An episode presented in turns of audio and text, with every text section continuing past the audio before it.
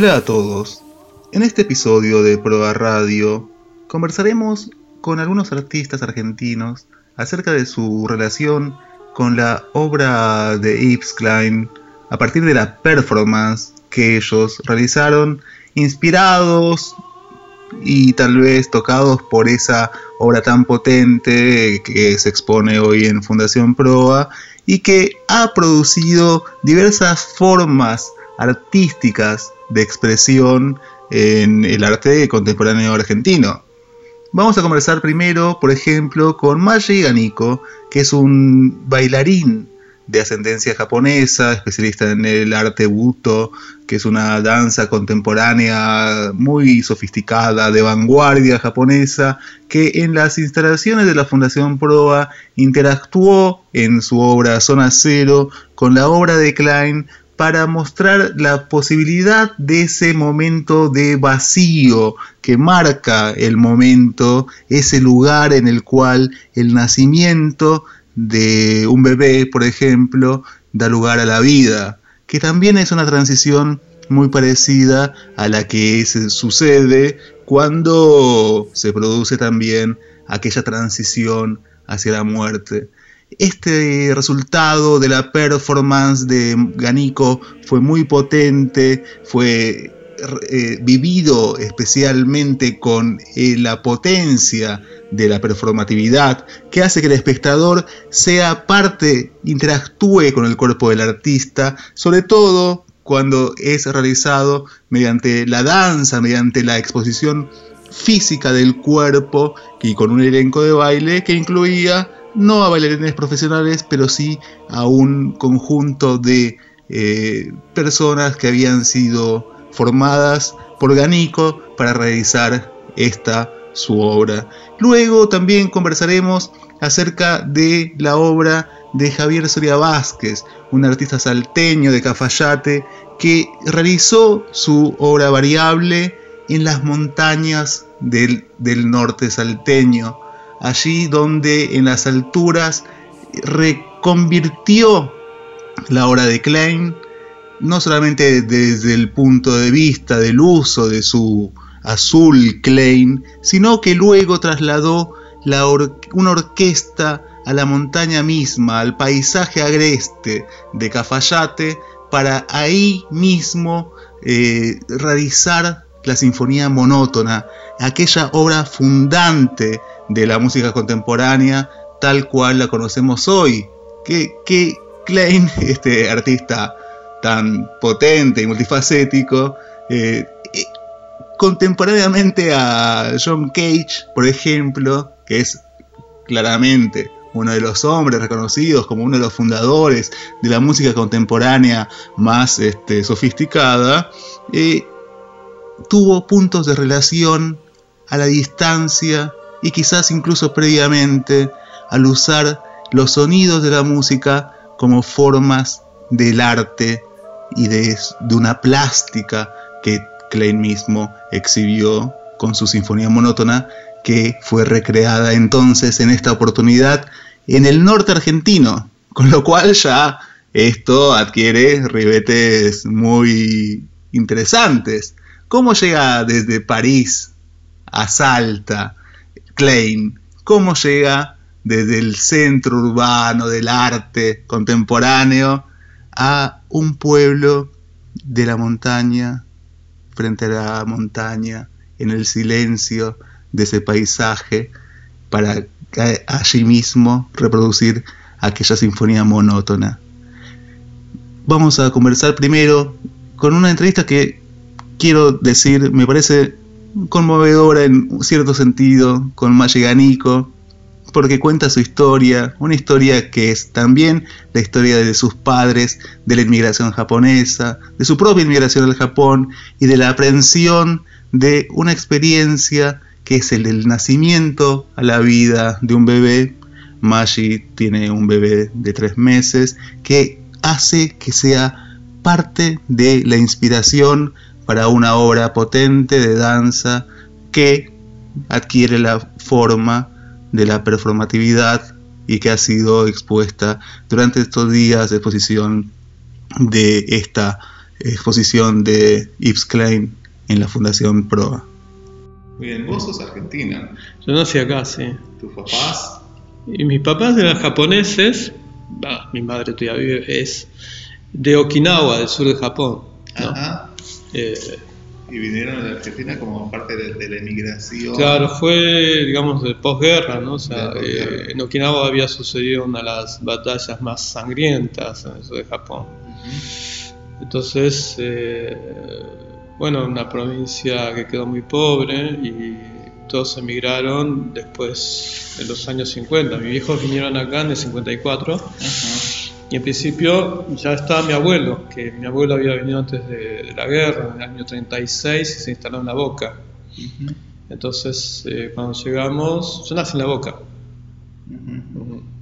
¿Y ellos a qué se dedicaban? tintoreros. Tintoreros. Bueno. Muy bien. ¿Y vos cómo llegaste a la danza? Y bueno, el camino es un poco así, eh, muy, muy diverso. Yo, yo empecé con, ya cuando era chico, adolescente, más con la música y con, con el dibujo, ¿sabes? Y de a poco, digamos, eh, necesité más la cuestión de corporal. Entonces, eh, empecé a conocer gente, empecé a estudiar eh, mismo la escuela de Lizondo, después eh, empecé a conocer gente de danza y terminé en la danza teatro acá. En el 86, eh, digamos, lo vi a Kazuo Ono, que fue mi maestro después en Japón de, de danza Buto, ¿Cómo se llama? Kazuo Ono. Y mm, bueno, y me partió la cabeza la isla de San Martín. Así que, eh, bueno, en ese momento no tenía plata como para irme, eh, entonces eh, esperé un poco y se dio la oportunidad de ir a, a trabajar allá, ¿no? Fue en los años eh, 90, sí, bueno, el principio del año 90, en el 91 creo que así, me fui a Japón. Ajá. Pero me fui, digamos, eh, para laburar, Digamos, iba, iba a estudiar allá, pero eh, era, era un momento en que la Argentina estaba muy difícil, ¿no? Teníamos 500% de inflación. Claro, justamente. Por mes, ¿eh? no estoy hablando por año, por mes teníamos 500% de inflación. Claro. Entonces muchos eh, tuvieron la oportunidad de las familias japonesas de ir a laburar allá con una visa de trabajo, pero bueno, laburas muy duro, ¿no? Justamente, obrero. Está bien. O sea, justamente vos por tus relaciones, digo, por tus, por, por tu antes, por tu fa- familia tenías posibilidad de ir a Japón. Claro. Entonces fuiste allá. Porque igual justamente la danza argentina o contemporánea, más general, tiene una diferencia con la danza tradicional japonesa, ¿no? Sí, esto no era, digamos, danza tradicional, ¿no? Digamos, el- la danza Butó es una danza de vanguardia que nació en los años 60 Ajá. y fue una danza decir, muy contracultural, ¿no? Esa era, rompió muchos esquemas. Ujú. Ahí vos te, te- te integraste a ese movimiento japonés Claro. de- y ahí, eh, eh, digamos, ahí te formaste en la danza, digamos. Vos, vos Sí, sos- ya antes tenía un poco de formación porque, bueno, había hecho eh, diferentes clases acá de danza, después eh, estuve en un semi- seminario con eh, avanzado con Ana Itelman acá, ¿no? que también, bueno, ya, ya murió, pero ya acá estaba indagando la danza teatro, ¿sí? Era una cosa nueva también aquí, en Ujú. aquella época. ¿Y cuál es la transición entre la danza y la performance? Digamos, porque además la performance tiene que ver Bueno, con... Es una cosa, una, una pregunta muy amplia, ¿sabes? Eh, la performance es algo que nació más, más ligado a las artes plásticas, ¿sabes? Eh, y, y bueno, eh, la performance tiene cosas muy conceptuales, ¿no? A veces, como se ven, en, en- digamos, en el... eh, en- hoy en día eh, puede llegar hasta, hasta hacer, yo he visto instalaciones. Yo creo que la, la performance es siempre, eh, eh, digamos, el sujeto de la, la performance es que está el cuerpo humano, ¿sí? Y es una de las cosas que, eh, que hicieron los artistas plásticos, porque, eh, o sea, no tuvieron necesidad de salir, ¿no? A- también a, a una, lo que se llama también arte de acción. Pero hoy en día está demasiado amplio, ¿viste? O sea, es un área que muy indefinida, ¿sí?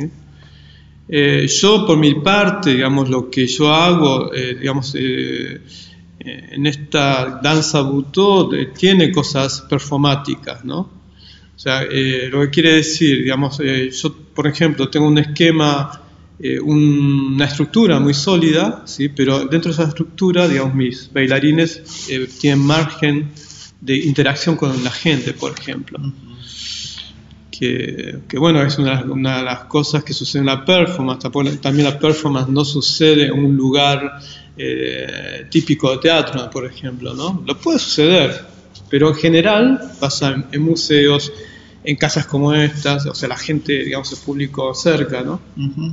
Justamente, entonces vos, vos pensás que la diferencia entre la entre la danza y la performance es la interacción con el público, digamos. Creo que es otra manera y también el espacio, ¿no? el espacio en que vos eh, eh, digamos, eh, realizás la, la performance. en general son espacios atípicos, ¿no? puede ser también en la calle. Claro. No eh, tampoco no, es, eh, no está implícito que tiene que ser un bailarín, ¿no? puede ser un, un actor, puede ser un artista plástico, uh -huh. pero sí, lo que sí creo es que eh, la performance tiene sentido cuando está el cuerpo humano, ¿sí? Uh -huh. O sea, claro. si, si, la persona, qué sé yo, la, su performance, qué sé yo, eh, romper muebles, qué sé yo, pero hay, hay veces que hay solamente instalaciones se confunden, ¿no? O sea, una cosa es una instalación y otra cosa es una performance. Claro, ahí hay como una dinámica, ¿no? Entre el cuerpo del artista que se expone. Claro, claro. Digamos, y con Klein, ¿qué te pasó a vos? ¿Cómo, cómo llegaste a Klein? Mira, ya había hecho con Proa un trabajo eh, el año anterior con un artista italiano, ¿no? Que trabajaba un poco también muy conceptualmente, entonces... Eh, eh, desde ahí, eh, digamos, en ese trabajo gustó mucho a Proa, digamos, eh, y, después me propuso hacer este trabajo este año con Klein.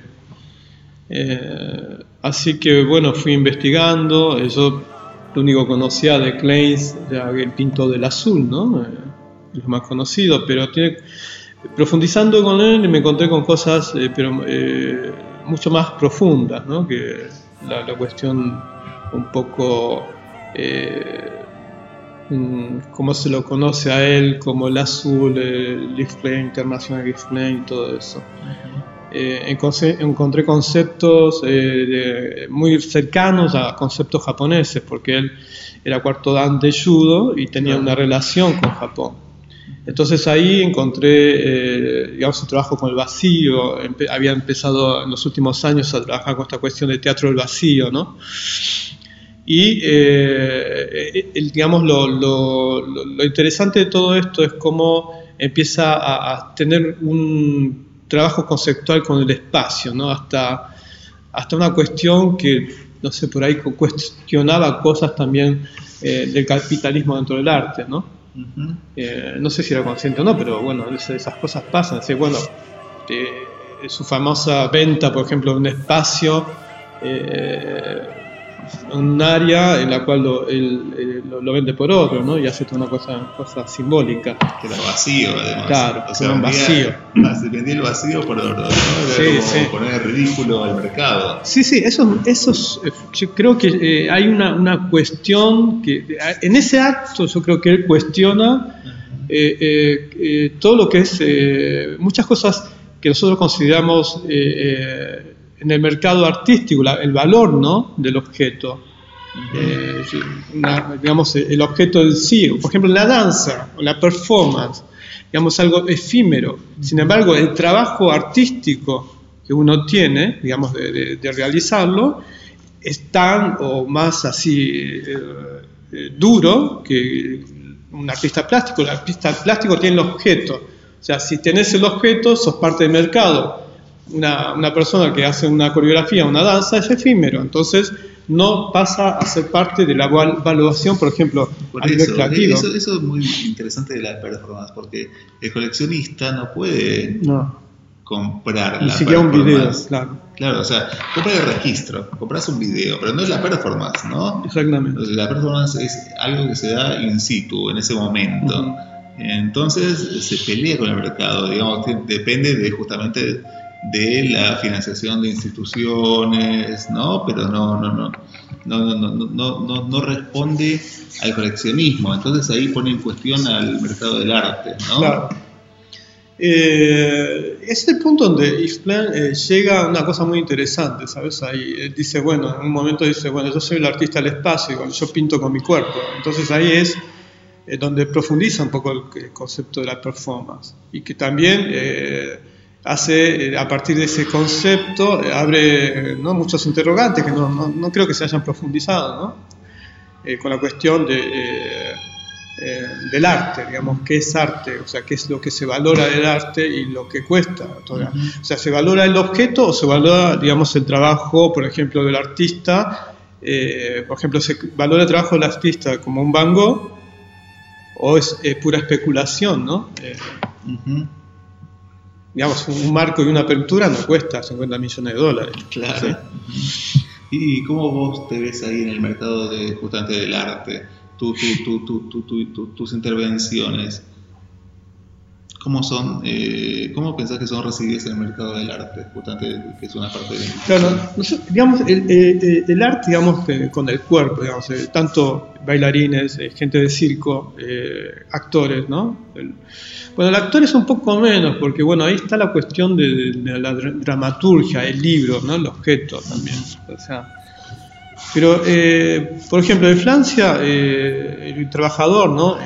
Digamos, en las artes vivas, eh, tiene el estatus, se inventó un estatus que es de, intermitente, de espectáculo, porque era, siempre fue imposible de vivir, digamos, siempre era, era pagado peor que un obrero, digamos, ¿sí? Entonces nunca tuvieron una, constancia.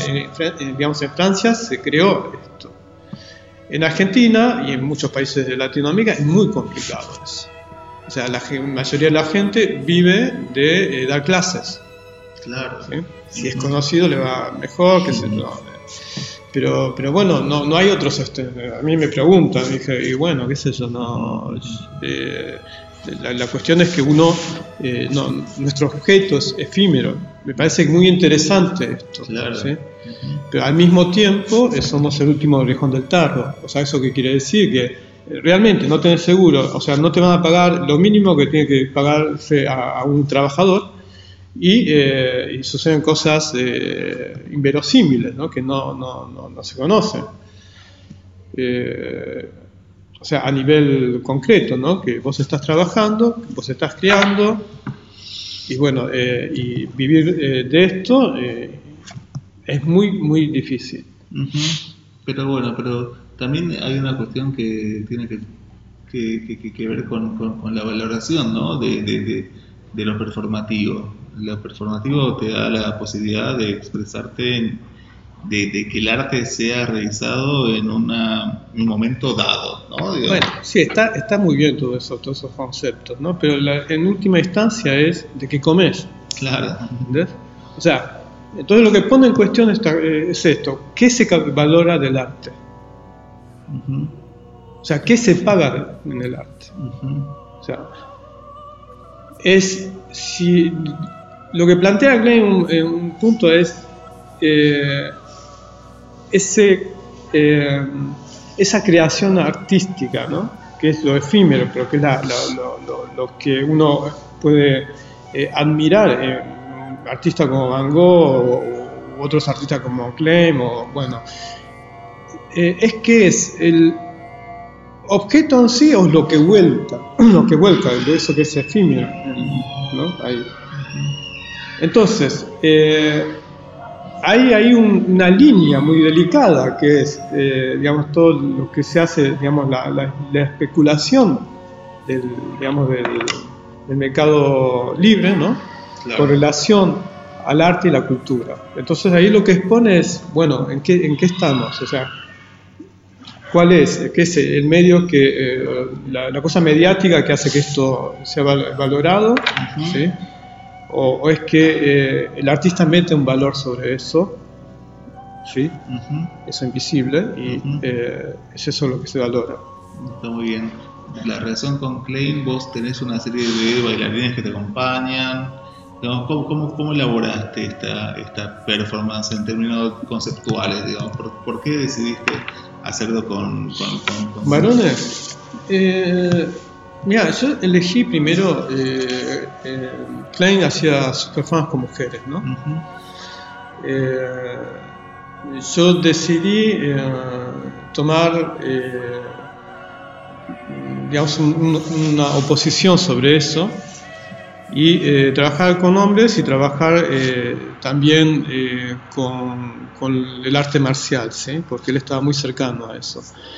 Porque a través de eso también, digamos, en los años 60 el arte marcial no es lo, lo- lo que es hoy, ¿no? No, no era competitivo. O sea, había un valor muy fuerte a nivel espiritual. Entonces, eh, todo ese trabajo me llevó a dos puntos, de trabajar con, eh, digamos, los conceptos japoneses, eh, de vacío, sobre también lo que es el, el espacio, y por otro lado me llevó eh, eh, a trabajar con eh, Stalker, ¿no? la zona de Tchaikovsky. Eh, porque creo que tiene que ver con eso, lo que Klein decía sobre el in- intercambio con el espacio. ¿no? Es una alquimia espiritual más que nada. Entonces, en, la- en la zona de Tarkovsky, yo creo que es un, un peliculón y creo que tiene cosas realmente muy profundas. O sea, a nivel de cómo eh, va percibiendo ¿no? Eh, la interacción con el espacio. Yo también en mi trabajo en danza, eh, para mí el espacio no es neutro, el espacio interactúa. ¿sí? Entonces en la obra dice un principio, eh, dice, bueno, esto no es un paseo. ¿sí? Claro. Eh, y esa invitación a decir, bueno, no es- hay que, digamos, ir con atención. Cuando uno llega a un punto, por ejemplo, en, en cuan- eh, lo que yo llamo zona cero, es esa, esa zona en donde hay un gran cambio, ¿sí? Y no es anodino, digamos, ese, ese cambio. Ese cambio eh, viene después de una gran crisis, o sea, tiene que haber una gran crisis, o sea, tanto personal como social para que haya un gran cambio. Entonces, eh, y en ese, en ese cambio también es eh, toda la atmósfera, todo el, el- el espacio que siente. Eh, y yo le dado a los, eh, eh, a los intérpretes el ejemplo, va- varios ejemplos, fundamentalmente esto que le sucede al bebé, ¿no? Eh, que está en un clima, digamos, una atmósfera de protección en el vientre, acuático, y en menos de, de un minuto tiene que salir al opuesto, que es la gravedad, Claro. ¿Sí? la sequedad, otro tipo de respiración.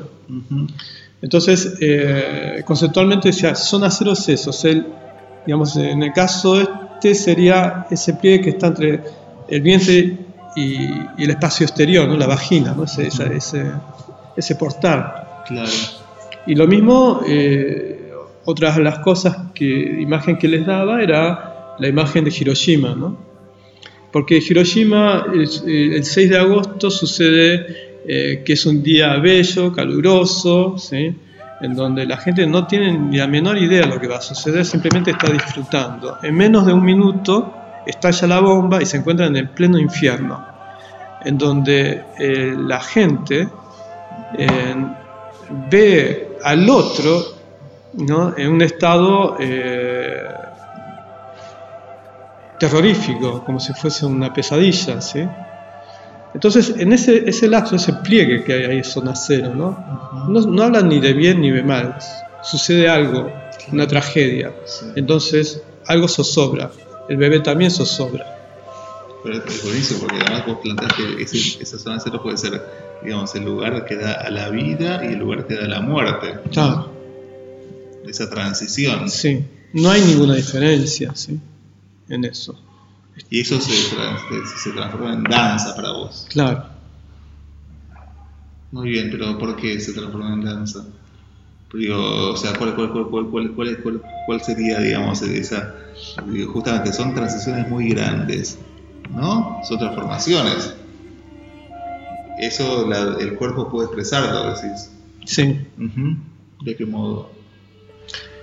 Eh, por ejemplo, en, el, en, en esa transición de, de, digamos, del bebé, ¿no?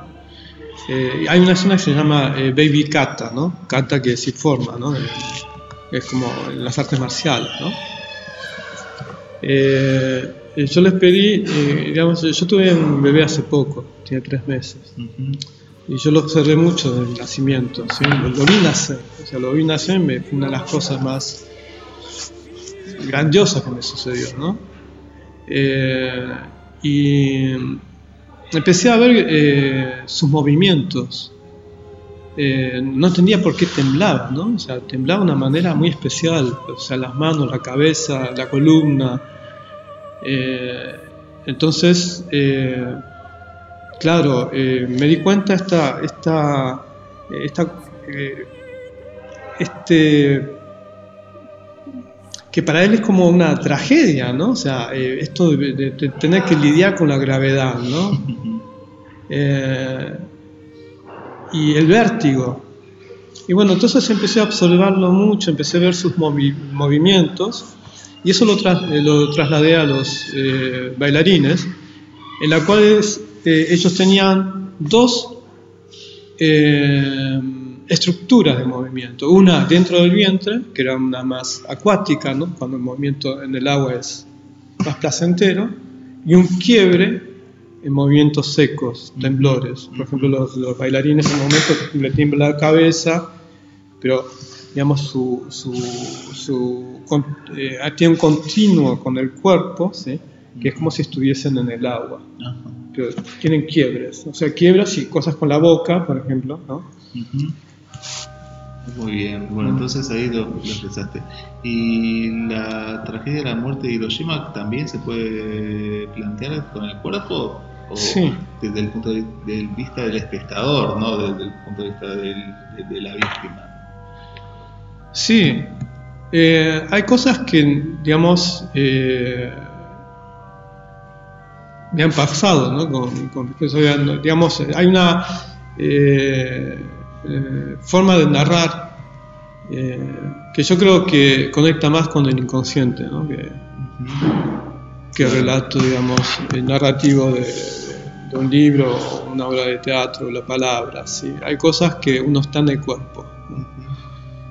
Eh, y mucha gente, o sea, algo muy típico que dicen cuando, cuando ven no solamente esta obra, sino otras obras mías, es, no entendí, pero me llegó, me dio vuelta, Claro. ¿sí? A mí no me interesa que en- en- entiendan desde, digamos, desde,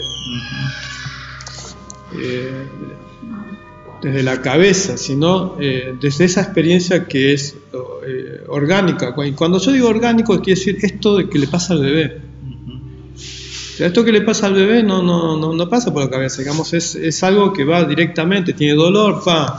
Bueno, por eso, eso sería la performance, ¿no? Poner el cuerpo, Poner el digamos, que-. Que, que- que al espectador o al público llegue la experiencia directamente. Claro, no sé si vos conocés o eh, eh, Abramovich, que estuvo hace dos años. Abramovich, bueno, hace una experiencia, ¿por qué esta, esta cuestión? Porque parece sadomasoquista, ¿no? Pero eh, ella quiere recuperar esa cuestión orgánica también, ¿no? Esa, eh, a veces se corta, eh, deja que la gente no trabaje sobre su cuerpo, va hacia ese vértigo. Y lo que le sucede a la gente es justamente que uno funciona como espejo, ¿no? Lo, lo que haces al otro también te, te lo haces vos, o sea, sientas placer o no. Pero es que eso funciona como un es- espejo. O sea, cuando vos te pones ahí, como, como esta tipa se pone y se sienta ahí y no hace nada, ¿entendés? Te deja vos también diciendo, bueno, ¿qué, qué- qué estoy haciendo? Te empieza a confrontar con tus mismos ¿no? Eh, eh, mundo. Por eso, o sea, la performance sería este espacio en el cual el público forma con el artista mismo, con el cuerpo del artista, un artefacto, digamos, sería esa la cuestión, ¿no? Digamos. Puede ser una de las cosas. Yo realmente no tengo un, un concepto formado sobre la performance. O sea, pienso que hay varios, muchos. Perfecto. Ahora, si son todos válidos, no lo sé, pero bueno, eh, la performance cayó, digamos, con el tiempo en una cosa muy, muy, muy eh, amplia, ¿no? Y ahora tenés tu estudio ahí en la boca de prueba, ¿no? Claro, en la boca, sí. ¿Y tus hijos estaban por ahí también? Y mi hijo tiene todavía la tintorería que está en Almirante Bron. Eh, ¿En serio? Está ahí funcionando, no están mis viejos, pero eh, todavía sobrevive. Ajá. eh, Luego de la danza que interpreta, que reinterpreta y que retoma a Klein, vamos a hablar con Javier Soria Vázquez y también con, primero con su tutor en la obra que realizó Javier, Carlos Herrera, acerca de cómo el arte contemporáneo de Klein influye en los artistas contemporáneos argentinos de hoy mismo. Javier Soria Vázquez es un artista visual que nació en Cafayate, se formó en Tucumán y participó en residencias nacionales e internacionales para artistas y realizó esta obra en particular inspirándose en el Azul Klein y en la Sinfonía Monótona que pocas veces hemos tenido oportunidad de apreciar en nuestro país y que en esta oportunidad fue realizada en medio de la montaña con toda la energía que ello supone. Le preguntamos a Carlos Herrera cómo marca la obra de Klein a los artistas contemporáneos argentinos hoy.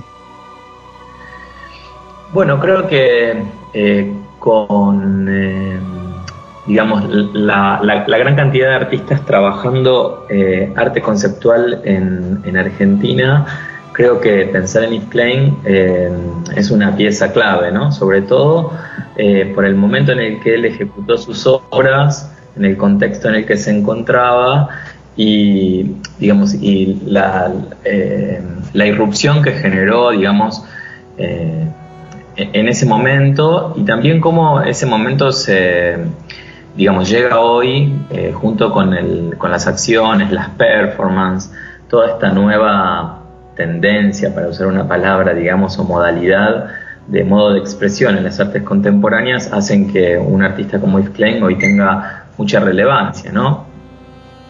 Eh, es interesante pe- pensar en, digamos, en ese modus de acción, en ese momento, eh, eh, digamos, desde el lugar donde Yves Klein también lo planteó, ¿no? Como una, alejarse de la pintura, eh, buscando qué sé distintas modalidades, ¿no? Desde la idea de no usar un pincel, que era un poco esa sensación más psicológica, ¿no? De la transmisión de los pensamientos a un elemento que, que podía traducirlos, ¿no? Como que él investigó mm, eso de un modo excepcional. ¿Cómo intervino Soria Vázquez con la obra de Klein? Es otra de las preguntas que le realizamos a través de una comunicación directa a Salta. Eh, mira, yo eh, participé de mm, la obra de, mm, de Javier Soria Vázquez desde una tutoría programada, digamos, él ganó un concurso eh, de plataforma futuro, digamos, que es una, un beneficio que el artista recibe para concretar un proyecto que eh, está, entre comillas, a mitad de camino o que se está por producir eh, y en donde lo que se valora es eh, la producción del mismo casi como hecho artístico más que el resultado final de la obra, ¿no? Como que ese es el punto en el cual nos invitan a una serie de artistas a acompañar a estos artistas seleccionados. En el caso puntual de Javier y teniendo en cuenta su obra, los trabajos de señalamientos que ya venía haciendo en su obra anterior a esta, eh, es como lógico en algún punto eh, la aparición de una pieza sonora. A Javier le interesa mucho trabajar sobre la idea del absurdo en sus manifestaciones performáticas o en sus intervenciones en el espacio. Eh, hay algo del absurdo que es interesante y también hay, algo que, que, tiene que ver con su acción, con el silencio de sus acciones y con la, desaparición del cuerpo del artista como que sus señalamientos eh, son eh, justamente eso, señalamientos, ¿no? En este caso, él plantea eh, retomar esta, digamos, esta pieza monótona, ¿no? De la sinfonía monótona de, de Yves Klein, de la gran antropometría azul, de esta obra maravillosa de Klein y traspolarla, ¿no? recontextualizarla en, un anfiteatro natural, en Cafayate, hacer un corrimiento Cafayate tiene una tradición eh, en el verano muy especial de un concierto que se celebra en febrero eh, dentro del anfiteatro con la Orquesta Sinfónica de Salta. Es un evento social, popular, muy vasto, eh, muy, muy rico, donde concurre toda la zona. Y a él le pareció, mm, digamos, él es de Cafayate, su familia vive ahí, me pareció singular poder eh, hacer este corrimiento y poder llevar este fragmento de la obra de Yves a, a, este espacio, ¿no? Eh, Quisimos conocer la opinión de Carlos Herrera acerca de cómo es retomar la obra de Klein hoy. ¿Implica un sentido político en el momento actual del arte contemporáneo? Creo que, que las digamos, los artistas eh, de algún modo cíclicamente en los años van repitiendo gestos, ¿no? Creo que en el momento que Yves Klein eh, presentó estas acciones, que fueron pocas, ¿no? Fueron siete años de carrera, si mal no me equivoco, eh, de trabajo, ¿no? De producción de obra. Se estaba atravesando un momento social muy especial y, creo que en esos fenómenos como la abstracción en su momento, en la posguerra, eh, funcionan como de algún modo como, como una suerte para mí, ¿no? pensándolo como autor, como un reclamo a, los sistemas establecidos. ¿no? Y creo que las artes visuales en, este momento atraviesan eh, un momento bastante especial, eh, crítico, de crisis tal vez de eh, problemáticas que tienen que ver intrínsecamente con un sistema del arte que pareciera agotarse y eh, los artistas se manifiestan de un modo más irreverente tal vez o de un modo más, eh, ¿cómo podría decir? Como esquivando algo de las manifestaciones convencionales del arte. Y creo que en ese punto, una obra como la de Klein, hoy por un artista contemporáneo joven, puede ser leída eh, como una manifestación de, no sé si de reclamo, pero sí de, poner en jaque eh, las manifestaciones convencionales, ¿no? Como de, poder eh, la manifestación artista más allá de una adaptación al sistema. Me, parece que hay algo interesante punto, como que luego, no sé, de, tanta... De, tanto sistema tóxico, digamos, o de tanto sistema en el arte, o de tanta mediatización de las instituciones, las galerías de artes y demás, creo que los artistas eh, tenemos la necesidad de manifestarnos de otro modo, eh, de, irrumpir un poco las, modalidades tradicionales, y creo que un ejemplo como el de Klein es, eh, es clave, ¿no? Para, para pensar lo performático, lo conceptual hoy. Por eso creo que su obra cobra mucho valor y visibilidad, ¿no? También le preguntamos si esta era una manifestación, quizás política, pero dentro mismo de la esfera artística, no relacionada con una realidad real social, sino que plantea un gesto político en la institución artística misma, en el arte mismo, como gesto político. A ver, es, es una pregunta interesante. Eh, es complejo, digamos, eh, como artista pensar que uno puede eh, modificar algo, ¿no? Hoy día puede modificar algo en la sociedad, ¿no? O en, el espectador. hay tanta comunicación presente y hay, medios y hay, modalidades, digamos, que son, no sé, muy presentes ¿no? en, lo cotidiano. Yo creo que el artista más que nunca eh, está encerrado en su mundo, eh, produciendo lo que son sus valores o sus ideales, eh, pero no creo que los artistas hoy, o por lo menos me pienso, me pienso así con mis colegas, estemos pensando en, en generar un cambio social a través de la producción artística. Creo que es imposible. También le quisimos preguntar a Carlos Herrera si el hecho de la performance, que es inaprensible porque sucede en el momento mismo que se realiza, tiene un giro que cuestiona de algún modo la circulación tradicional del mercado del arte, y esto es lo que nos respondió.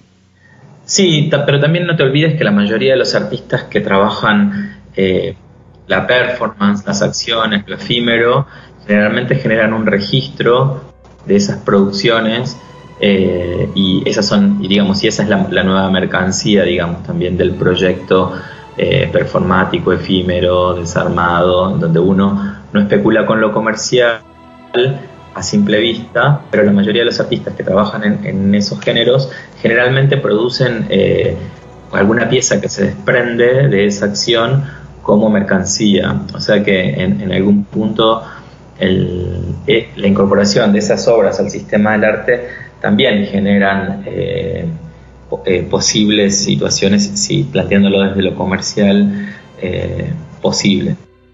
Para finalizar este episodio hablamos con Javier Soria Vázquez, autor de la obra Variable, que hace referencia al Azul Klein y también recrea la sinfonía monótona en el ámbito montañoso de Cafayate, una experiencia única que, según quienes la presenciaron, realmente adquirió la noción de experiencia. Comenzada en el Centro Cultural de Cafayate, en el que Sosa Vázquez trazó unas líneas sobre una pared blanca, en el azul eh, Klein, en una sala silenciosa, frente a un público que observaba ese, ese, momento. Luego fueron todos trasladados en micro hacia un lugar en la montaña, donde una orquesta tocó ese acorde con el que Klein inaugurara una de las formas de la música conceptual en medio de un silencio natural del paisaje agreste salteño. ¿Cómo puede Klein trasladarse de París a las alturas del norte argentino? Javier Vázquez, Javier Sosa perdón, no da cuenta de su propia experiencia. Básicamente, creo que, es una obra bastante autorreferencial este, en cuanto a mi historia, digamos, en cómo, en cómo nada, soy un chango este, nacido en Cafayate, este, he vivido ahí eh, hasta los 17 años y me he ido a estudiar así como un par de carreras por las que he andado, este, como medicina, farmacia, este, hasta llegar al arte. Y este, pero bueno, eh, Cafayate es como un lugar del que uno nunca se desprende, digamos, como de, igual mi familia está ahí, pero es un lugar extrañable siempre y este entonces he decidido como vincular un poco eso con lo que soy hoy, digamos que es este nada, esto de dedicarse al arte, de dedicarme al arte, eh, de ser artista.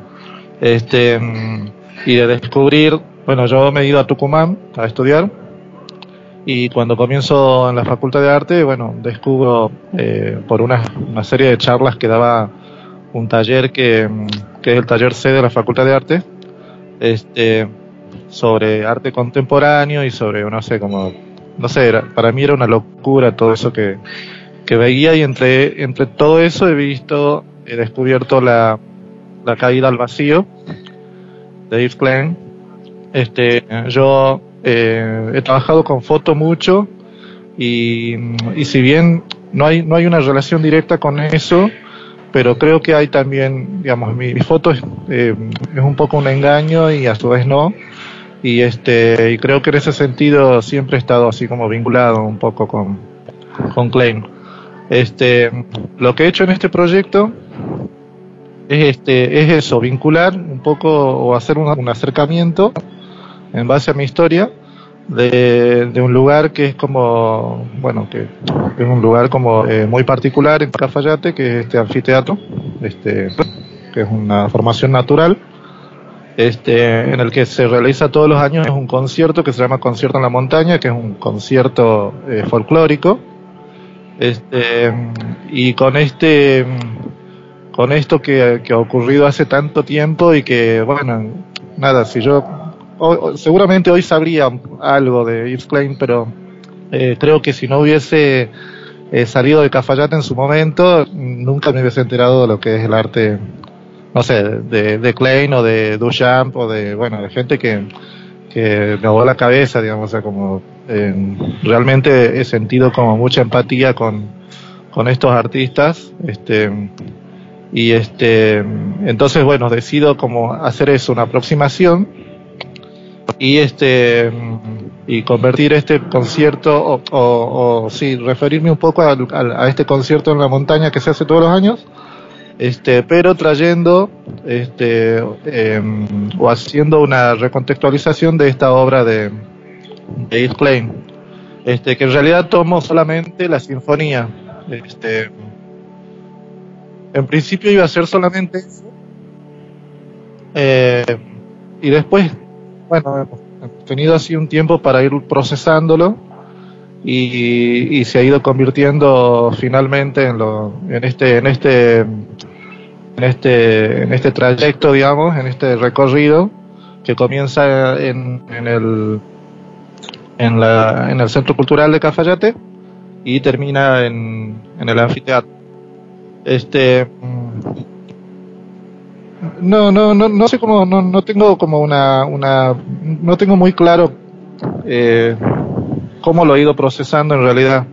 Este, pero todo ha sido eh, partiendo de, de, de, obras mías anteriores o de formas mías de trabajar, este, y adaptándolas un poco a esto, digamos, este, lo que ocurre en el, en el, en el centro cultural que es esta performance de, de bueno de este de este señor que, recorre con su dedo una línea azul este tiene un poco bueno es, es casi como eh, otra versión de unas de unas pinturas que yo venía haciendo que son unas pinturas geométricas unas figuras geométricas este son eh, lineales blancas y este y estas pinturas se podían tocar se pueden tocar digamos se pueden recorrer.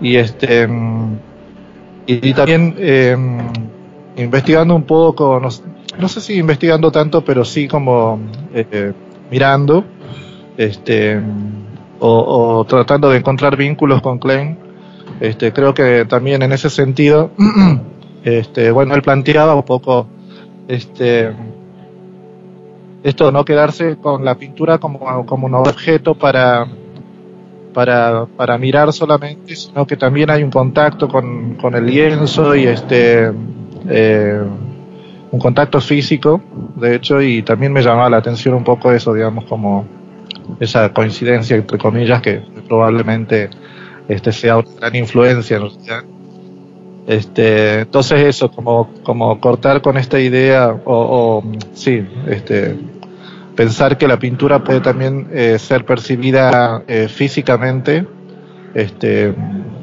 me parecía como, bueno, eh, algo interesante para mí. Este, entonces esta primera, esta primera acción, este, bueno, refleja un poco eso, digamos, también ese, ese, ese vínculo que finalmente tenía y que yo no, del que no era tan consciente, creo que que me he hecho mucho, muy consciente de, de, esa influencia de Klein en mí, este, procesando esta obra. Esperamos que hayan disfrutado tanto como nosotros al conversar con estos artistas acerca de la migración de la obra de Klein a la realidad argentina del arte contemporáneo y de las distintas formas que puede esa potencia original de su obra trasladarse hoy, ser reinventada, ser reintervenida y transformarse entonces hoy en, de una manera potente en un arte contemporáneo que aloja y alberga las expectativas de los artistas de, de Argentina en estos días. Esperamos encontrarnos en una próxima oportunidad para seguir conversando sobre temas interesantes. Muchas gracias y hasta luego.